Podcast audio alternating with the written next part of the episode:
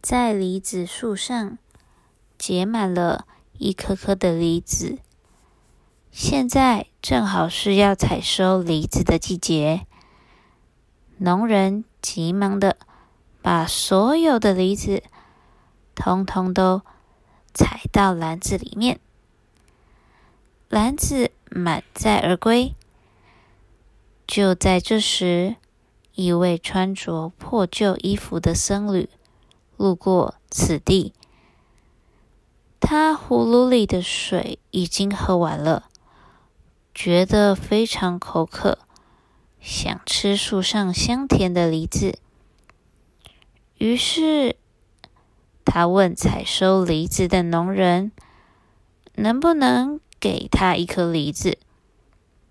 可是农人却一点也不理会僧侣的要求，大声的用不耐烦的口气说：“梨子有硬。”又不多水分，非常的难吃哦。